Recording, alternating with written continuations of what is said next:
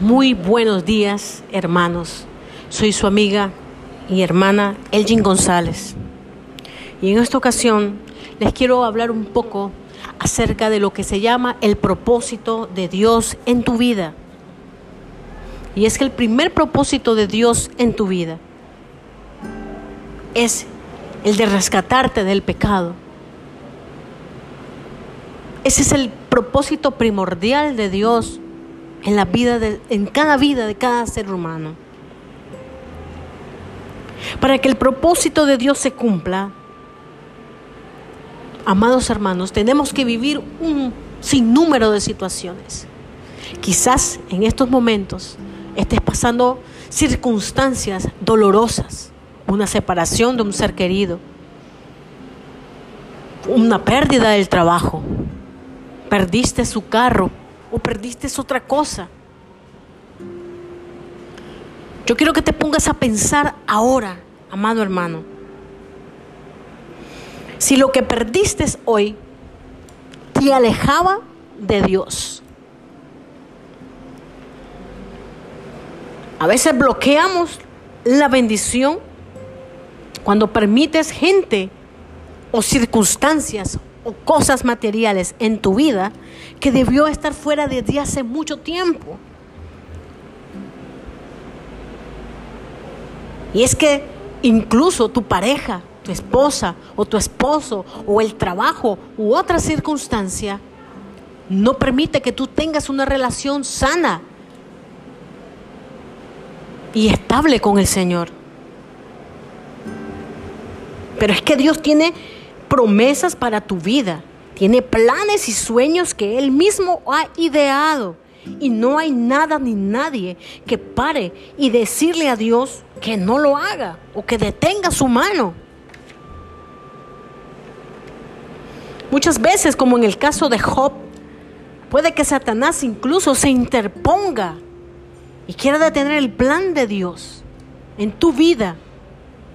Pero siempre Dios va a usar todas las circunstancias a nuestro favor. Así tenga que usar al mismo diablo, hermanos. Él lo va a hacer, pero su propósito en ti se tiene que cumplir. Muchas veces, amados hermanos, Dios permite que crucemos desiertos con nuestros matrimonios, con nuestras relaciones, con los trabajos, con los hijos. Y si Dios ve que esas personas, esas cosas materiales o esas, esos trabajos o relaciones no permiten que tú avances en la vida que Él quiere que tú lleves y no avances en el propósito que Él tiene para ti, simplemente, mi amado hermano, Él lo va a quitar. Pero Él tiene que cumplir el propósito designado que Él tiene en ti. Quizás el plan de Dios es, es mejor y es el mejor siempre. Quizás es doloroso el proceso, el que estés viviendo. Pero recuerda que cuando Dios está en silencio, algo está haciendo por ti, hermanos. Quizás te preguntas, ¿por qué me está pasando esto?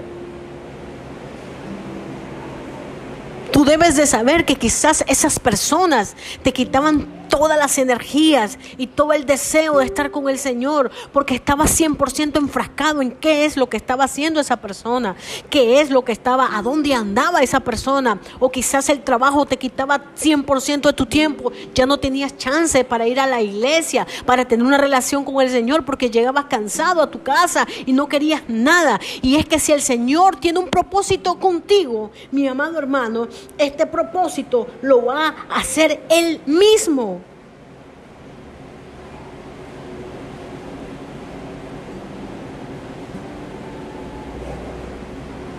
Amado hermano, Dios tiene ese propósito en tu vida.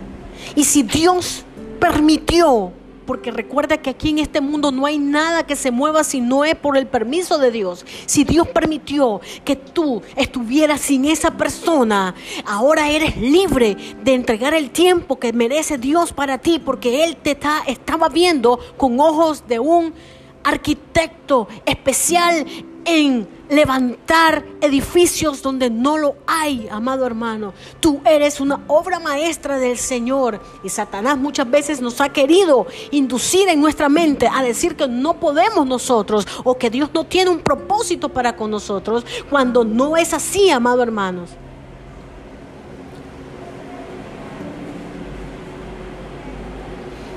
No te rindas. Mantente de pie. Que hoy ves con ojos de dolor esa pérdida de ese trabajo de tu esposo o de tu esposa.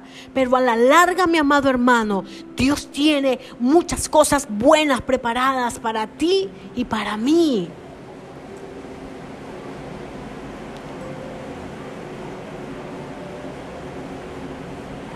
Estimado, si el mar no detuvo a Moisés, y si el muro no, detuvo a Josué, si Goliat no detuvo a David, si la muerte no detuvo a Jesús, entonces nada detendrá tu propósito, pues el Espíritu Santo es quien te guía y quien guía a Dios a cumplirlo en tu vida.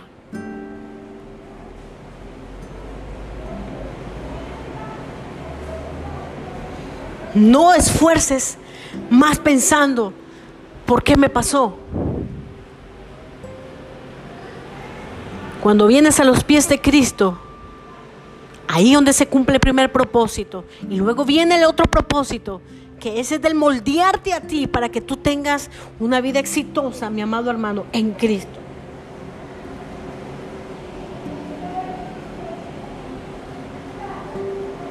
No importa Hoy lo ves así.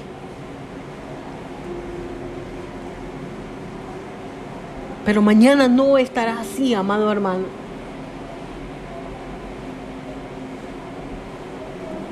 Confía en Dios. Que Él te conoce por tu nombre. Lo dice el libro de Isaías 43, 1. Piensa en ti, Salmo 139, 17. Pelea por ti, Éxodo 14, 14. Es tu refugio, Salmo 62, 6, 8. Y tiene un plan para ti, Jeremías 29, 11. El Señor es tu roca, es tu fortaleza, es tu libertador, tu peña, tu refugio, tu escudo, el poder de la salvación, tu baluarte, amado hermano. No te rindas. Confía en el Señor con todo tu corazón y no te apoyes en tu propia inteligencia ni en tu propio juicio, porque el juicio del ser humano se equivoca, mas Dios da, amado hermano, la victoria, porque en Él no hay tilde de equivocación. No bloquees por ninguna manera lo que Dios tiene preparado para ti. No regreses de donde Dios te sacó, porque los propósitos de Dios son eternos. Y si Dios te sacó de ese trabajo, Dios te sacó de esa relación enfermiza, tóxica, abusiva, es porque Dios tiene un propósito mejor en tu vida, que es darte lo mejor que Él puede darte a ti, amado hermano. Quiero hacer esta oración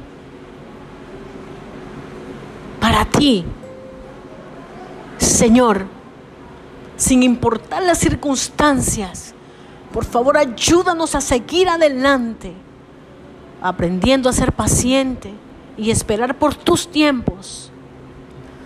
Recuérdame que tú nunca me darías una carga que yo no puedo soportar, porque donde terminan mis fuerzas, amado Jesús, justo allí empiezan las tuyas.